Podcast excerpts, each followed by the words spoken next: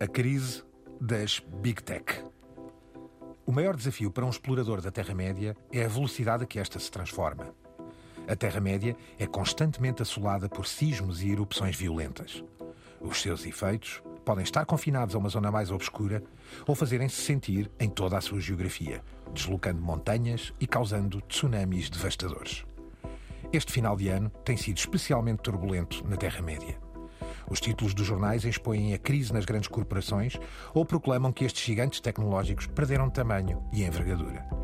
E há até quem anuncia a morte das redes sociais para breve. A nós, incansáveis peregrinos, parece-nos que ainda não é a hora de enterrar os mortos e tratar dos vivos. Antevemos mais terremotos e suas réplicas nos próximos tempos. Vejamos onde trema o solo e por que fendas se esvaem esses bilhões, aqui na Terra-média. The medium is not something neutral. It, it does something to people. It takes hold of them, it roughs them up, it massages them, it bumps them around.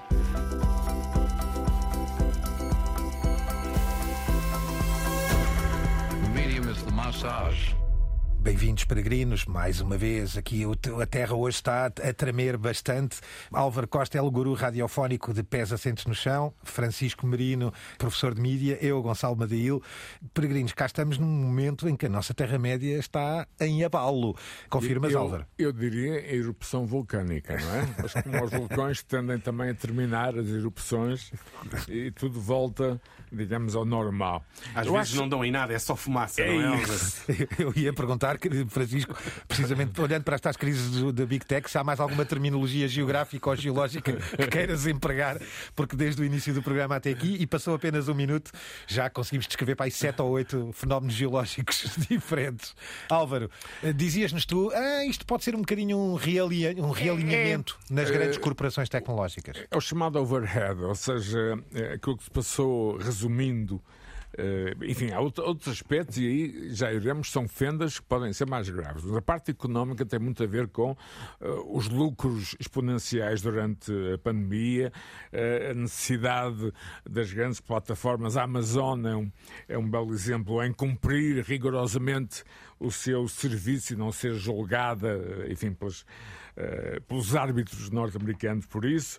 As questões da privacidade que estão hum, neste momento em cima da mesa, mas acima de tudo o investimento necessário para o aumento exponencial das horas passadas em frente ao computador, das compras feitas online. Tudo isso obrigou estas companhias a adaptar o seu pessoal, aumentar os postos de trabalho e, obviamente, chega à ressaca. Estamos, em 2022, a pandemia, enfim, não desapareceu, mas vai desaparecendo, e, de repente, aquilo que foi necessário durante dois anos deixa de ser necessário, e este é apenas, e só, um lançamento, Francisco, daquilo que se está a passar com, com a Big Tech. Há mais aspectos que vamos desenvolver. A tendência ou a teoria prevalecente neste momento é essa: é que confinamento e o Covid foram uma espécie de explosão no consumo de, de tudo o que é gra- eh, digital. Então, Ou seja, estávamos todos confinados e não tínhamos outra alternativa, e estas empresas cresceram e agora estamos a descobrir que de uma forma mais ou menos descontrolada. Eh, E o efeito agora é esta ressaca, não é? De alguma maneira elas procuram o alinhamento, o que não quer dizer que todas sobrevivam, porque muitas vezes estes alinhamentos são violentos, não é? Até porque, como tu dizias, e bem, Álvaro, há uma série de questões aqui que não remetem apenas para Exatamente. esta ressaca, são problemas de olha fundo, o não é? meta, por exemplo, Sim. olha o meta que pode ser e não se sabe o- a espada, não é?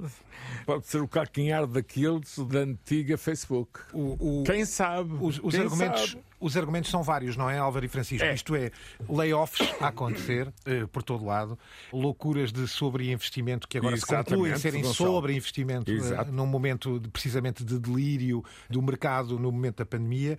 Eu gostava também de falar aqui desta ideia de- de- da talent wars, não é? Ou seja, uma verdadeira caça também a grandes, a senior executives de várias empresas a, a roubarem-se e a recrutarem-se uns aos outros entre empresas é, é, é também exposto como uma causa para esta crise, não é? Ou seja, Ou pelo menos não a trava. Há pouco tempo, na Cristiana Mampur, estava um economista eh, conceituado eh, que dizia que isto não é nenhuma crise, ou seja, que o número de despedimentos era ainda inferior ao número de contratações e quando ela eh, se mostrou pesarosa em relação aos despedidos, ele disse: Ah, mas não te preocupes que isto são as pessoas mais empregáveis do mundo. É, é um pouco a minha teoria. Eu posso estar apenas apenas um número. Por exemplo, a Meta conseguiu roubar 100 engenheiros do topo à Microsoft. Sim, Ou seja, exato. estamos aqui num campeonato entre o Porto, o Benfica e o Sporting Uhum. digitais. Sim. Eu, eu gostava de deixar como sugestão aqui algo que o Francisco nos deu, no- nos trouxe do, do Wall Street Journal, Journal Online, que é uma espécie de pequena explicação eh, sobre o momento que vivemos e que fala de vagas de despedimentos: 11 mil na, na Meta, 10 mil na Amazon, 3% em layoff na Netflix e no Twitter, outros tantos. Já, já lá iremos ao fenómeno Twitter. Mas vamos só ouvir um bocadinho deste trecho belíssimo da Wall Street Journal, que é uma espécie de explicador para o momento que vivemos. Company wide announcements from tech CEOs have all had similarities recently. This is a very difficult decision. tough decision. Amazon is preparing to lay off up to 10,000 workers. Meta is cutting 11,000. Netflix has made big cuts, so has Shopify, Snap, Twitter. Well, maybe that's a unique circumstance. Estas guerras, eh, Francisco e Álvaro, trazem-nos inevitavelmente aqui, é uma deixa para uma coisa a que o Francisco chamou de tempestade de Twitter. E que eu acho que tem. Eu vou- eu nós vamos conversar sobre isto, mas eu gostava só de deixar aqui uma espécie de retrato narrativo que o Francisco trouxe, que diz só isto. Ponto 1. Um, Musk anuncia que quer comprar o Twitter. Ponto 2. Musk anuncia que não quer comprar o Twitter. Ponto 3. Musk é obrigado a comprar o Twitter. Já agora por 44 bilhões. Sim. Eh, Ponto 5. Musk decapita o Twitter. Ponto 6. Musk faz alterações totalmente imprevisíveis e com consequências drásticas. Ponto 7. Musk abre as portas aos banidos, Trump incluído, e o Kanye até já saiu de novo. Ponto 8. Musk enfrenta novos rivais, Mastodon e o Q, por exemplo. Ponto 9. Musk declara guerra à Apple. Portanto, só este pequeno alinhamento de 9 pontos. É uma, Francisco é e uma, Álvaro, time- E uma olha- timeline para o desastre. e olha, é? deixe-vos à vontade. Ponto 10, eh, já conseguiu fazer as pazes com Tim Cook. E Álvaro, 1.11 ainda. Musk referenda o seu próprio lugar no Twitter. Devo dizer que votei contra, portanto, por mim perdeu. Mas de facto, em relação a, a Musk, nós poderíamos fazer um programa semanal. Sim, dedicado, não é? Eh, Basta lembrarmos agora da questão da Bolsa e da Tesla. Eh, Não faltam condimentos telenovelísticos, não é? Eu não sei o que ele come ou bebe, ou lá o que for, Francisco, mas estamos perante uma espécie de figura eh, James Bond, não é? Sim, é uma espécie de elefante numa loja de porcelana, não é? E que se tem dedicado a partir de tudo. E mesmo esta lista que tu aqui apresentaste, Gonçalo, podíamos ter quase subcapítulos e subsecções, porque Exato, cada uma destas coisas teve dias de história no Twitter. Em particular, a questão relacionada com os utilizadores registados, não é? que é uma ideia sim, dele claro. de tentar sacar mais alguns, não é? Que não sei se viram, mas até se meteu a, a trocar galhardetes com o Stephen King, logo, foi um Exatamente, deles. Que, aliás, Quando- respondeu à letra de forma Stephen King disse-lhe que não tinha interesse, não é que ele é que lhe devia pagar a ele. É a tal história, quase- 18 dólares de. Eu acho que aquilo chegou a um perto de um fuck-off, desculpem a a expressão. expressão, não é? E que depois lhe sim. explode nas mãos porque ele não tinha equacionado a importância que tem o blue chip. Que nós olhamos para alguém com blue chip e tendemos a achar, ok, este é um tipo a sério, isto é uma informação fidedigna ou garantida. E eh, logo aí começaram os problemas com as contas de paródia, não é? Acima de tudo, porque há aqui uma espécie de prova do veneno, não é? Ou seja, destrocando, como se costuma dizer, Musk institui aqui este selo de garantia azul que deve ser pago por um valor X, que penso que eram 6 dólares, não é? Creio Acho eu. que eram 8. Ou mas oito. vai Sim. dar o mesmo. A ironia é não anteciparem que, a partir do momento em que é de venda livre, obviamente gente se pôs a comprar, não é? E portanto há casos absolutamente delirantes. Eu trago aqui um que gostava que vos deixar só ouvir. Vamos ouvir o Trevor Noah, eh, futuro ex-apresentador do Daily Show, não é? Porque, pelos vistos, anunciou eh, a sua retirada, que fala precisamente sobre isto, sobre os problemas desta nova verificação do Twitter. Ora, vamos ouvir. Because anyone can buy verification, they're now impersonating famous people. Who could have seen this coming? What? Everyone? Wow! Where were you guys $44 billion ago? Look, I'm going to be honest and I'm going to be blunt here. Elon Musk is running Twitter into the ground. And it's the best Twitter's ever been. Are you kidding me? LeBron leaving LA, Mario flipping the bird, huh? George Bush telling us how he really feels. The thing is an absolute train wreck, and I'm here for it. Trevor Noah traz-nos aqui exemplos. De repente há uma conta certificada do Super Mario, a dizer barbaridades, uma conta do George Bush certificada, do George W. Bush, a desdizer e a contradizer uma data de coisas e desabafos de caráter pessoal sobre a posição O, dele. o delírio presidente. completo, o delírio. Não sei se do próprio Musk, Francisco, havia uma conta certificada do próprio Musk. Havia várias E- logo e uma delas é da Kathy Griffin que foi Ora, eh, suspensa logo imediatamente e aí o grande herói do free speech veio imediatamente esclarecer que o limite do free speech são as contas de paródia. Elas teriam que estar o, o próprio handle, o a própria apresentação nick, não é? da Aquele- conta aquele- deveria incluir esta indicação E- se era ou não uma conta de paródia. Francisco, não esqueçamos o regresso de Donald John Trump. Enfim, eh, nota-se que o peso do que o ex-presidente norte-americano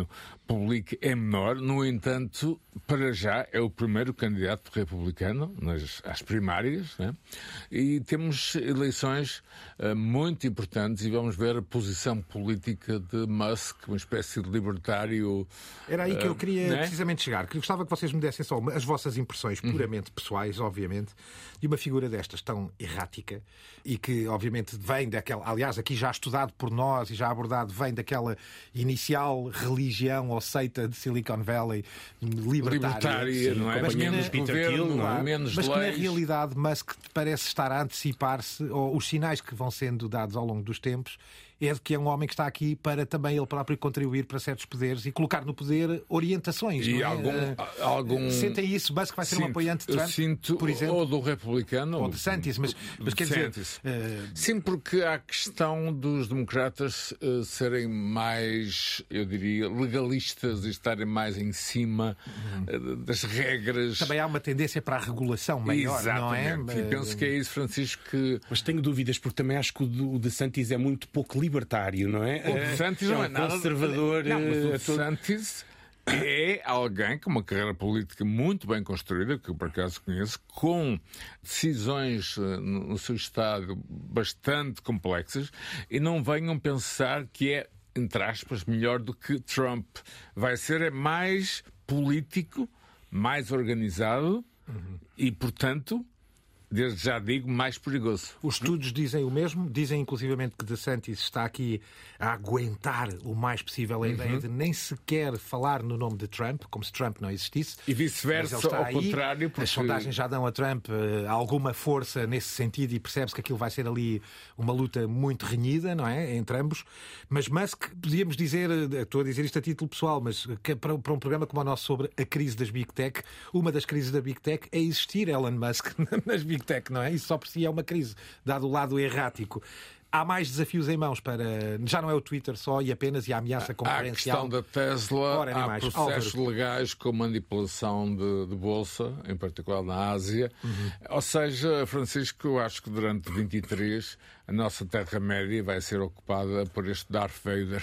Sim. Ele, ele, ele, o que tudo indica, não ganhou nada com o Twitter. Aliás, nós. Isso já se sabia. No início Aliás, indica queres correlacionar é? aqui este, este caso agora que temos de Musk com este processo de acusação à Tesla, que neste momento está avaliado em 6 bilhões, eh, embora. E ele perdeu muito, ou seja, ele foi Mas obrigado que a comprar. disto do Twitter, é isso que eu queria dizer. Achas que há aqui uma, uma relação imediata? Eu acho que estamos a assistir a uma exposição mediática dele, não é? Que está a ter custos também do ponto de vista empresarial. E depois também tem muito a ver com a postura dele, a guerra dele contra.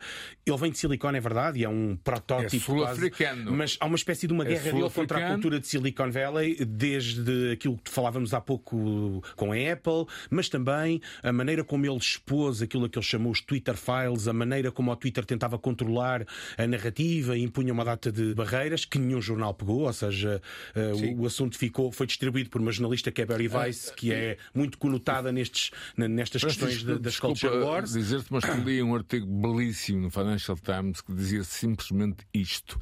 Uma das consequências do mundo em que vivemos é o regresso dos patrões. Sim, e neste caso é mesmo. Ele é a- um patrão nesse sentido clássico, Gonçalo. um É, um- é um- é um patrão e é também um influenciador, não é? Nós sabemos que se fala muito nesta ideia de que cada tweet do Elon Musk tem um impacto na bolsa, tem um impacto na- nas movimentações do mercado. Se calhar, enfim, se mais no setor especulativo do que propriamente depois no real thing, Mas não é? tem No lado também concreto. rejeição, porque Eh, há muita quem rejeição, não claro. esteja para sequer usar qualquer produto Musk. Exatamente. Ora, no meio disto, Álvaro, tu trazes aqui algo muito interessante que sacaste, salvo seja, da Free Investing, que é uma, uma plataforma online dedicada também aqui ao- às finanças, digamos, e muito relacionada com o mundo do- das Big Tech, que traz precisamente os conselhos de Elon Musk.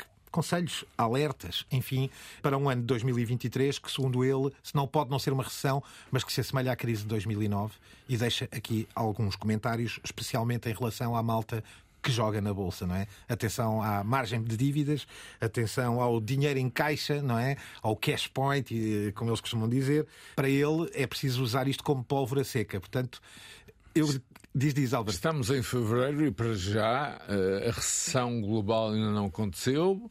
Há, há um artigo fabuloso que indica que as mudanças eh, brutais que estão a dar, digamos, no sistema de energia é uma das consequências, eu vou ter isto, atenção, entre aspas, aspas, aspas, aspas, da guerra na Ucrânia. Não estou a defender guerra nenhuma, estou a falar em consequências. Claro. E, portanto, até o momento, 23 não é o Armageddon que Elon Musk sugeriu, mas estamos apenas em fevereiro. Não é? Ora, para fecharmos o capítulo telenovela Tempestade de Twitter, não é? Dava, temos que arranjar um genérico bonito uma canção bonita, Tempestade de Twitter. Eh, fechamos precisamente com o momento de Zandinga, altamente influencer, de Elon Musk e os seus cuidados e alertas para 2023. Well, I think it does seem like we're headed into a recession here um, in 2023. The magnitude of that recession is debatable, but I think it's at least a light to moderate recession. Potentially, it's on the order of 2009. So I think it's wise to kind of like prepare for the worst, hope for the best, prepare for the worst. Don't get too adventurous. Like, watch out for margin debt. I really advise people to not have margin debt in a volatile stock market. And, you know, from a cash standpoint, keep powder dry. Nós, sempre de botão de pânico ligado, já falámos da tempestade Twitter, e só para nos rirmos um pouco, a seguir vamos para uma coisa chamada um desastre chamado Meta e depois para Oh, o meu apocalipse Bitcoin. E depois para o apocalipse Bitcoin. Portanto, como podem ver, isto hoje está, está Muito gráfico. bom tempo, bom tempo. Francisco, um desastre chamado Meta significa que o Zuckerberg tem posto as fichas todas neste projeto que começa a perceber-se que pode não acontecer sequer. Sim, ao contrário do Twitter aqui, que pode ser muito narrativa, não é? Falta ainda confirmar o que é que é narrativa e o que é que realmente é facto. O Meta já é mais ou menos evidente que o Mark Zuckerberg fez uma muito má aposta, investiu todas as fichas, como dizias, no, num projeto que assentava nesta ideia de metaverso. Provavelmente saiu pensar muito bem ou com expectativas que assentavam na pandemia e nos confinamentos e que depois não se vieram a confirmar a nenhum nível. Há vários vídeos a gozarem com eles. Eu apanhei uma coisa dos Young Turks em que a Ana Kasparin goza, goza, goza, goza imenso com ele e que depois destaca uma série de comentários que foram feitos dos próprios funcionários do Meta. E ao que parece, os próprios funcionários do Meta detestam aquilo ao ponto de os executivos terem exigido que eles andassem no metaverso durante X horas por dia. É realmente um problema, ou seja, uh, o interface não corresponde ao que eles pretendiam, graficamente tem sido muito gozado e está muito longe de conseguir uh, o efeito económico que ele pretendia. A, a pergunta, a Francisco, é esta: este é um produto para daqui a 5 ou 10 anos? Porque se for daqui a 10 anos, o futuro da companhia vai estar muito complicado. Os acionistas não estão nada felizes com isto e a estrela de Zuckerberg pode deixar de brilhar. Isto parece impossível dizer uma coisa destas, mas eu afirmo. Ele está nas redes sociais, como Mas eu muitos devem, devem saber, no momento em que anuncia o despedimento de 11 mil trabalhadores Sim, sim. no Meta, vale a pena Vamos ouvir. ouvir. I want to say, you know, up front, uh, that I take full responsibility for this decision.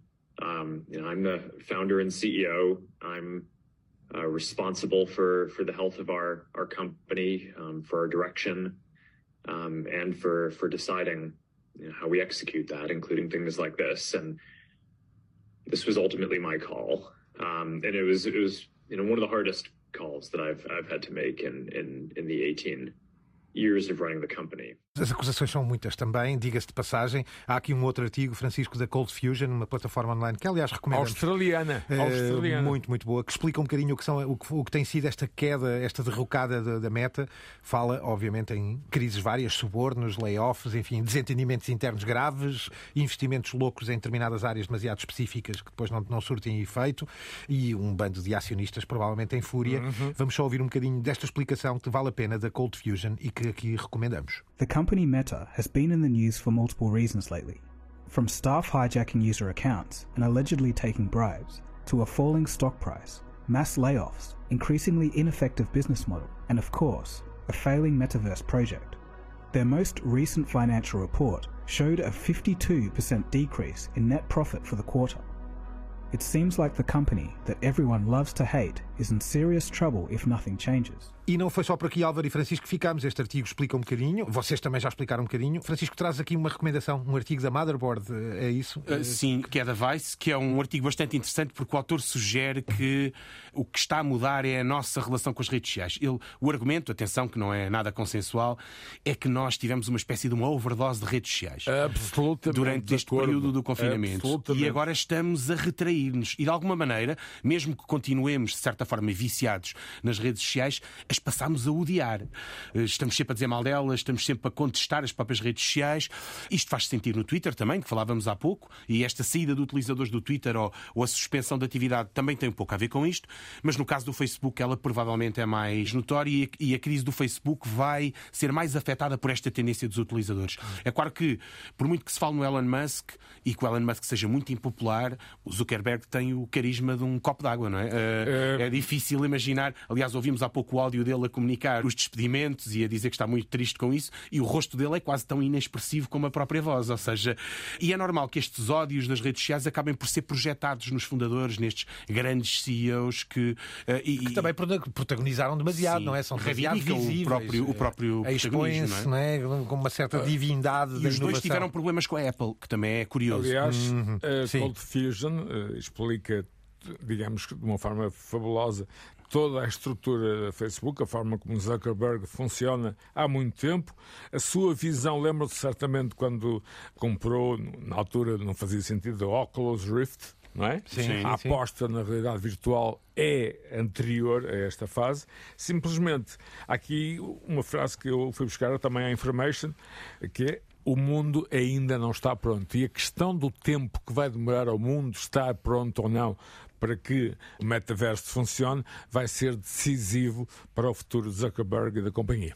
E da tempestade Al- do Twitter alterosa. ao desastre chamado Meta, vamos para o apocalipse Bitcoin para Ah, não fazer isso- a coisa por menos. Não, não, e, e aqui o termo é talvez o mais acertado. Este sim, Todos os outros é. é algo- são algo hiperbólicos, mas este não. Este, parece que está no tom. Porque, Francisco, o mundo está a viver um pequeno holocausto.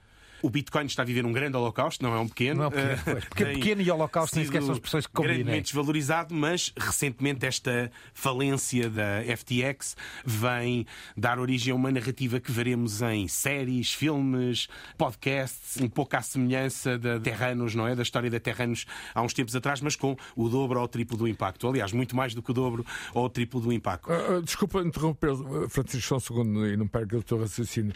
Já há notícias de uma nova cripto startup ah, com Brett Harrison, ou seja, a cultura de risco norte-americana vai continuar e não é o Titanic criado por Sam Bankman-Fried e a sua malta que vai impedir que a finança digital siga o seu caminho. Digamos que a gestão de risco nos Estados Unidos é um bocadinho como o É jogo muito para os maior. asiáticos, não é? É muito maior. Sim, e aqui trata-se mesmo disto, só explicando a coisa ou torcendo Vale a pena, por... Francisco, já agora introduz, por favor, a figura do Sam Bankman-Fried que o Álvaro aqui falou, porque é de facto digno de um filme. O Sam. Bankman-Fried era uma espécie de. É, é, é só escolheres. Eh, dá para tudo. O Sam Bankman-Fried era uma comédia. espécie de menino de ouro da finança americana, vindo de boas famílias, com um grupo de gente, toda ela também vinda das boas famílias e das melhores universidades. Estabeleceu-se nas Bahamas, tem um ar de nerd. Aliás, se o virem, ele foi entrevistado agora pelo Stephanopoulos. Ele tem um arzinho de nerd, Propositadamente, propositadamente. teatro. Tens atenção, razão, vai-se por- vai saber e é é um autêntico Rolling Stone. Parece que teatro. todos eles moravam nas Bahamas numa espécie de república. Grandes das bananas, relações dizer que- poliamorosas. Grandes festarolas, Eh, parecia uma sim, seita. E festas Ah, eh, pois. recheadas de, De tudo. de, de drogas. De tudo. Pronto, o, ok. o que parece que aconteceu aqui é que, na prática, havia duas empresas, esta é a FTX e outra empresa chamada Alameda. A FTX detinha os ativos e cobrava pelas, pelas transferências, pelas movimentações dos ativos, e a outra, sim, era o tal casino. O que é que ele terá feito? Terá começado a mover dinheiro de uma para a outra e, alegadamente, com recurso à contabilidade criativa e uma série de coisas que não podemos falar, porque, embora o segredo de justiça nos Estados Unidos não seja igual a Portugal, E- não, ainda nota, ninguém sabe claro, muito bem, e, não é? E nota, não só se foi percebendo essas movimentações de fundos, e aliás foi assim que se acabou por detectar, como ele tem uma, chamemos-lhe namorada, figura Exato. paralela, que era uma espécie de CEO. Uma companheira, que teve- ela também com um ar bem nerd, Sim, eh, e que teve era- a ingenuidade em várias entrevistas ir abrindo ela própria o livro e fornecendo pistas e que é- livremente, e que é publicamente. CEO dessa outra empresa, Sim. a Alameda, quando ele foi Mas que obrigado- libertou ela própria alguns desabafos publicamente que deram, indiciaram as pistas para a investigação. Aliás, o Financial Times chama esta gente um gang of kids, traduzindo um grupo de, de miúdos bandidolas, não é? Mais, É- muito- embora muito bem relacionados, Sim, todos eles, essa- do MIT também. e com eh, relações pais académicos e muito bem políticas, colocados e na, na, em políticas Washington. também houve várias doações Sim. quer aos republicanos Quer a quer democratas. quer Sim, democratas por questões de acesso ao poder não é por Muito- questões muito- ideológicas Sobretudo democratas, ou que parece, porque ele é, ele é o recordista, ou foi um dos Sim, sim, recordistas dos no financiamento. Yeah. Sim, muito provavelmente disse também que era uma espécie de preparação, uma blindagem judicial ter o apoio político para Exatamente. momentos que pudessem acontecer como este, porque vai-se percebendo à medida que isto passa, e vamos passar aqui um trecho, mais uma vez, da Cold Fusion, que vale a pena, de facto, aqui a plataforma australiana, de que o Álvaro falou, sobre a falência da FTX, ou FTX, esta empresa de Sam Bankman-Fried. Vamos ouvir um bocadinho e já falamos aqui só mais um bocadinho para este tema que vale a pena terminá-lo. What do you think is the probability of a multi billionaire losing his entire fortune in a single weekend? Most people would likely say that it's close to impossible, and yet, this is exactly what happened to 30 year old Sam Bankman Fried, the CEO of FTX, the second largest crypto exchange in the world. He was the golden boy on the cover of Fortune and Forbes magazine. He had a net worth of $26 billion, watched the Super Bowl with NBA star Steph Curry, had dinner with Sia, Jeff Bezos, and Leonardo DiCaprio. Big names like BlackRock and SoftBank invested in his vision. But behind the facade was something completely different.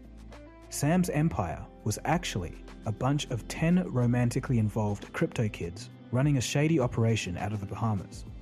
The fall of FTX triggered the collapse of more than 100 affiliated companies and wiped out countless savings. Diz-se, entre outras coisas, também que ele tinha a noção do risco que estava a correr. Há aqui uma espécie de sociopatia associada à ideia de risco e de jogo e estas loucuras se- de seita e afins, mas que o buraco que fica, comparado, por exemplo, com o da Enron, que era de 23 bilhões, poderá chegar aqui aos 50 bilhões É de dólares.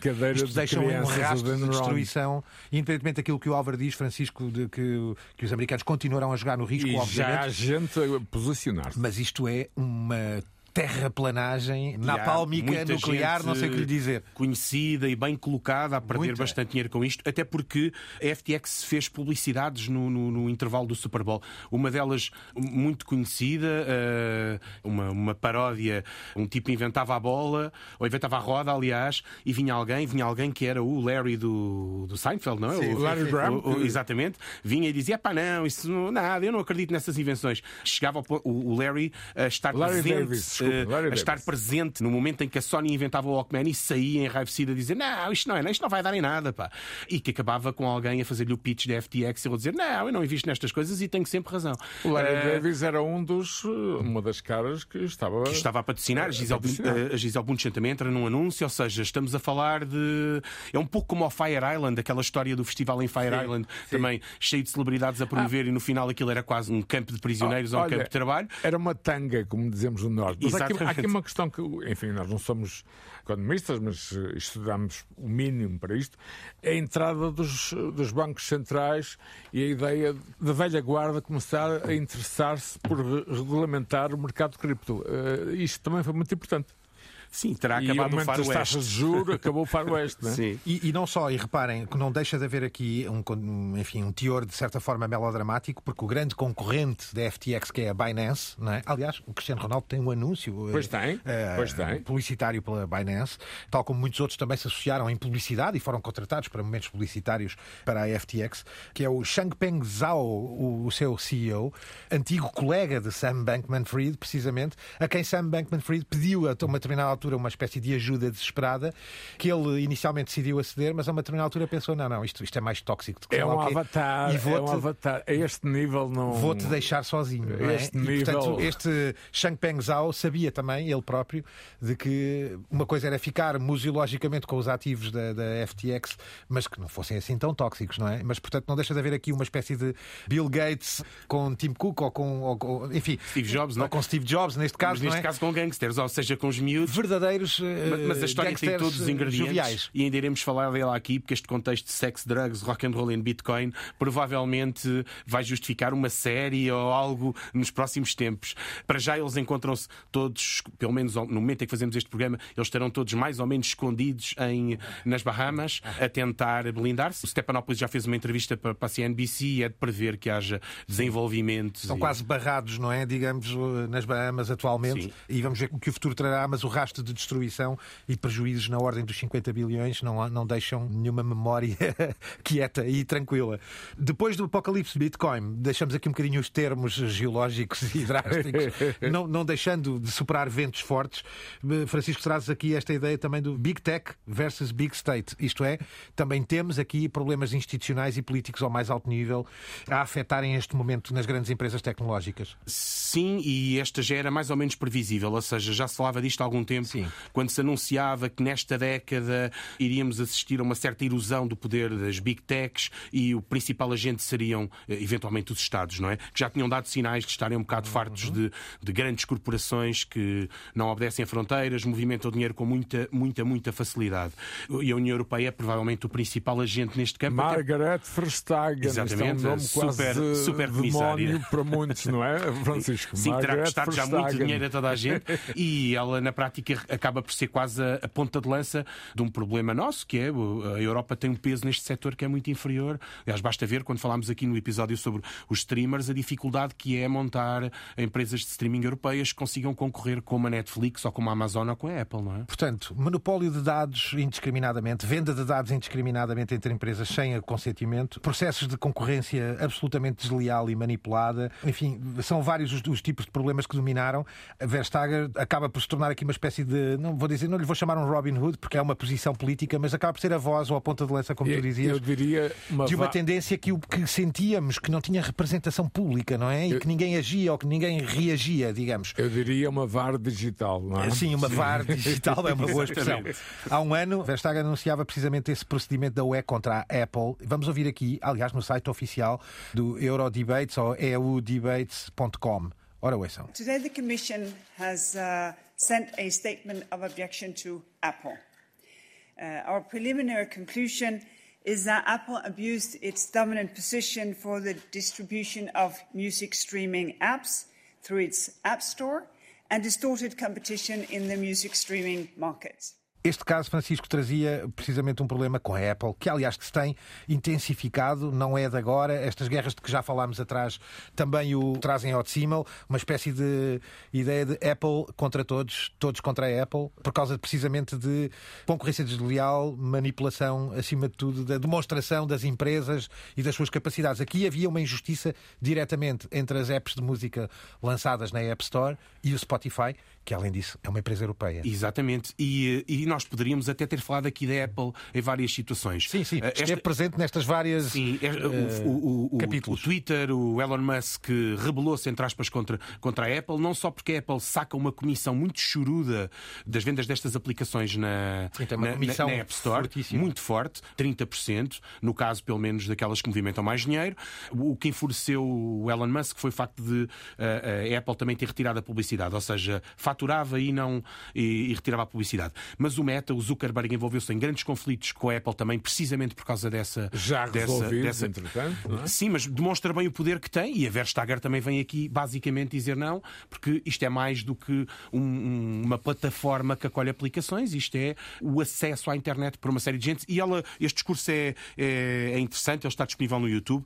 Assinala, por exemplo, o facto dos consumidores europeus serem muito fiéis a uma determinada marca uhum. e que não saltam da Apple para uhum. outra marca qualquer com facilidade. O que e... traz responsabilidades sociais à própria Exatamente, Apple. Exatamente, e que de alguma maneira pode pôr em causa a concorrência e eterniza a, a Apple no. no... E, e, a Apple neste momento tem problemas graves eh, com a supply chain a partir da China. É uma questão também Aliás, política, não é? Esse é um dos pontos fundamentais que Tim Cook vai ter que resolver nos próximos tempos. Aliás, Álvaro, tu, tu trazias aqui uma recomendação muito interessante também de, uma, de uma plataforma que é o The Information. Ah, excelente jornal digital, é, recomendo vivamente. Trazia é um Fortune, artigo sobre isto. Que é era uma... Fortune dos nossos dias. Exato, que, que trazia um artigo chamado uh, Será que as Big Techs se estão a matar a si próprias ou se estão a suicidar? Canibalismo digital. Uh, uh, e, e, estes problemas vêm aqui ao de cima, aqueles de que já aqui falámos, layoffs massivos, sobre controle dos dados, dos produtos e dos serviços. Mas há aqui uma coisa que gostava que desenvolvessem aqui em tom final, que é o seguinte: também é uma ideia de, dizia no artigo uma coisa interessante. Estes, estes grandes protagonistas parece que se desviaram do seu próprio lema, porque a ideia inicial de que nasce primeiro e antes de tudo como uma espécie de seita californiana ou de Silicon Valley, que tinha sempre esta ideia libertina de, e até liberal de o cliente e o utilizador primeiro, não é? E até libertária. E, hoje, libertária, e até libertária, não é? Hoje vêm-se abraços com esse mesmo paradoxo, que é uma certa qualidade dos serviços que parece estar a decair, Exatamente. a qualidade das buscas dos serviços, por exemplo, no Google, o sistema de entrega da Amazon, as próprias aplicações da Apple com problemas de integração descida, noutros sistemas. A descida do American Index eh, Exato, ou seja, companhias. É? Exato, estão a fugir dos rankings na área da qualidade. Exatamente. Isto não me parece ser só uma manifestação, obviamente, política, pode ser uma reação política também do povo e das nações. Mas, Francisco, pode haver aqui uma espécie de overdose destas empresas, estão elas próprias no seu break-even, da sua jovialidade e a qualidade dos serviços começa mesmo a ser pior? Em alguns casos parece que sim, não é? Noutros casos também é a própria escala que é demasiado grande para gerir uma empresa destas. Só pensar no atendimento ao cliente e nas reclamações de muitas destas empresas é quase impensável. Por outro lado, também as próprias empresas de internet sempre se habituaram a maltratar as reclamações dos clientes, não é? Quando tentamos, se algum software não funciona, é muito difícil perceber a quem é que ligamos, sim, o que é que dizemos a quem. E sim, né, parece que há um quadro de esgotamento, mas sobretudo o que me parece que é mais dramático é a popularidade que eles em tempos tiveram, já não a têm. Sim. E é é difícil defender. Uma das propostas da Comissão Europeia agora passa por taxar estas empresas para elas pagarem a internet. Na medida em que a maior parte do nosso tráfego na internet deriva ou assenta em consumos relacionados com a Amazon, com a Netflix, com, o Twitter, Google, com a Google. Para nós, uh, e que estas empresas que não pagam impostos, de alguma maneira, também não pagam estas infraestruturas. Há uma série, há um desgaste mais ou menos geral em relação e, ao poder, embora talvez seja tarde demais para, e para Francisco, Tens toda a razão. Recentemente um artigo belíssimo sobre as preocupações de Dublin Dublin e do governo irlandês, porque Dublin tem sido a capital por questões de impostos e questões de língua, de uma série de companhias. Uhum. Estamos também num período muito complexo a nível económico. O que acho piada é um título do Washington Post, cujo dono, o acionista maioritário, não sei, mas será dono, é Jeff Bezos, no Washington Post diz Shopping on Amazon is getting worse. Bem, mas isso, isso faz-nos lembrar o Belmiro da Azevedo e a liberdade que sempre conferiu ao público, ao jornal público. Não sei é? se o Bezos estará muito feliz com isto, mas isso é o problema dele, não é? Álvaro, este pode ser, digamos, aqui o o fim de uma primeira era e de uma é, primeira fase. Não é? Para mim é, para mim é. Hum, para mim é. E esta ideia mítica californiana destes grandes líderes de que o utilizador primeiro ou o cliente primeiro começa a ter um choque de realidade, não é? Estamos numa fase de transição. Eu há tempos li algo muito interessante. O que é que as gerações vindouras vão pensar dos humanos, somos nós, passavam um tempo com as costas um pouco eh, enfim, baixas, a olhar para um ecrã. Mas, uh, mas Álvaro também e Francisco, alegações finais, dizer-vos também uma outra coisa. Há de facto um desgaste público, as pessoas queixam-se mais e mais destes serviços, queixam-se do seu desgaste e o abandono das redes sociais, mas onde se queixam? Nas redes sociais, diria eu, não? Exatamente. Essa é que é, a questão, não é? É interessante. E por isso é que o poder destas empresas, de certa maneira, por muito mais impopulares que elas se tornem, como é o caso, não está em causa. E mesmo o Facebook será provavelmente substituído por outra coisa qualquer. As guerras no Twitter levam utilizadores para o Mastodon. Se o Mastodon crescer o suficiente, será comprada por um outro gigante. E no fundo vemos a Apple a permanecer, ok, foi afetada também por este tapretão na Big Tech, mas uh, a permanecer muito, muito, muito confortável. Isto, isto pode chamar-se Freakonomics, não é? Sim. Não acham? Ah, e, e continua, o Álvaro deixou uma outra a propósito deste desastre ou deste apocalipse da Bitcoin, não é? Que é não haverá uh, no, no, sistema de mercado uma pausa diretamente. Quer dizer, Não, não, pode haver aqui não. um ligeiro constrangimento de 50 bilhões. Mas o, Eh, o, o mas- Titanic eh, voltou a funcionar. Tal como, os, voltar a tal como os funcionar. asiáticos ou os chineses gostam do jogo, não é, Álvaro? Os americanos Exato. nunca deixarão o, o O capital risco, de risco. o risco, Sim. o risco. Risco. Meus caros, foi um belo risco que eu corri aqui convosco agora estes, este, neste E, Terra-média. e eu no Porto. eh? E tu no Porto, no Álvaro, Porto. sem dúvida. E porque acredito, eh, e vocês também, que voltaremos ao tema crise dos Big Tech. Se calhar o próximo episódio já é o auge das Big, o novo auge das Big Tech e por aí fora. Ou a solução, Eu- não ou é? a solução. Eu já não coloco nada para além de um mês. Exato, um não mês, vale a dois pena. não meses é? no máximo. Não vale a pena. O programa teve mais uma vez a produção sempre cuidadosa da Cristina Condinho, sempre também com o mago feiticeiro Guilherme Marques aos comandos e aos cuidados sonoros e à sonoplastia. Nós eh, temos o programa, obviamente, sempre aqui na nossa bonita casa da Antena 1, eh, às segundas-feiras à meia-noite, mas também, mais do que tudo, um podcast que rola nas plataformas habituais, na RTP Play, no Spotify. Temos sempre informação e todas as recomendações que aqui eh, damos e que aqui passamos e partilhamos estarão escritas na RTP Play e no maravilhoso novo site da Antena 1. Deixem-me já agora Sem destacá-lo dúvida, também. ia falar disso. E muita atenção, porque tenho sentido na rua pessoas que já estão a conhecer o nosso trabalho. Demora o seu tempo. A não é? Terra-média Demora o seu expande-se. tempo, expande-se.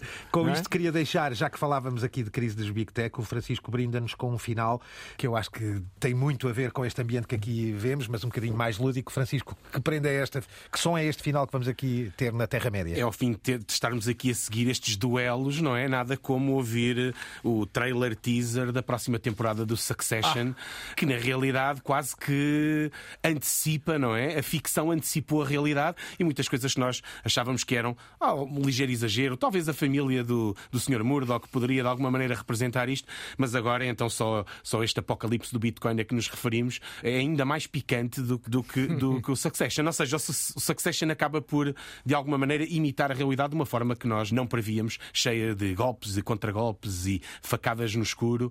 Shakespeare, my friend. Exatamente. A, dificuldade aqui vai ser até essa, que é como é que nos vai surpreender quando a nossa realidade já está tão cheia de conspirações, não é? Ficamos então e voltaremos eh, na próxima semana. Eh, Fiquem connosco aqui na Terra-média com eh, o trailer da temporada 4 dessa mítica série Succession da HBO Max, que para já ainda não tem data de estreia.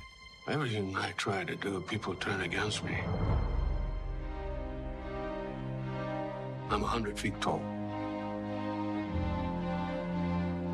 These people are pygmies. Here they are. The Rebel Alliance. New Gen Royce. We have a song to sing.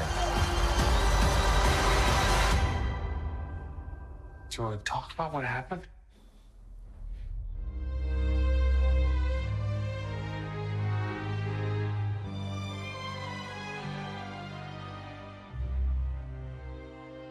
The medium is not something neutral. It, it does something to people. It takes hold of them, it roughs them up, it massages them, it bumps them around.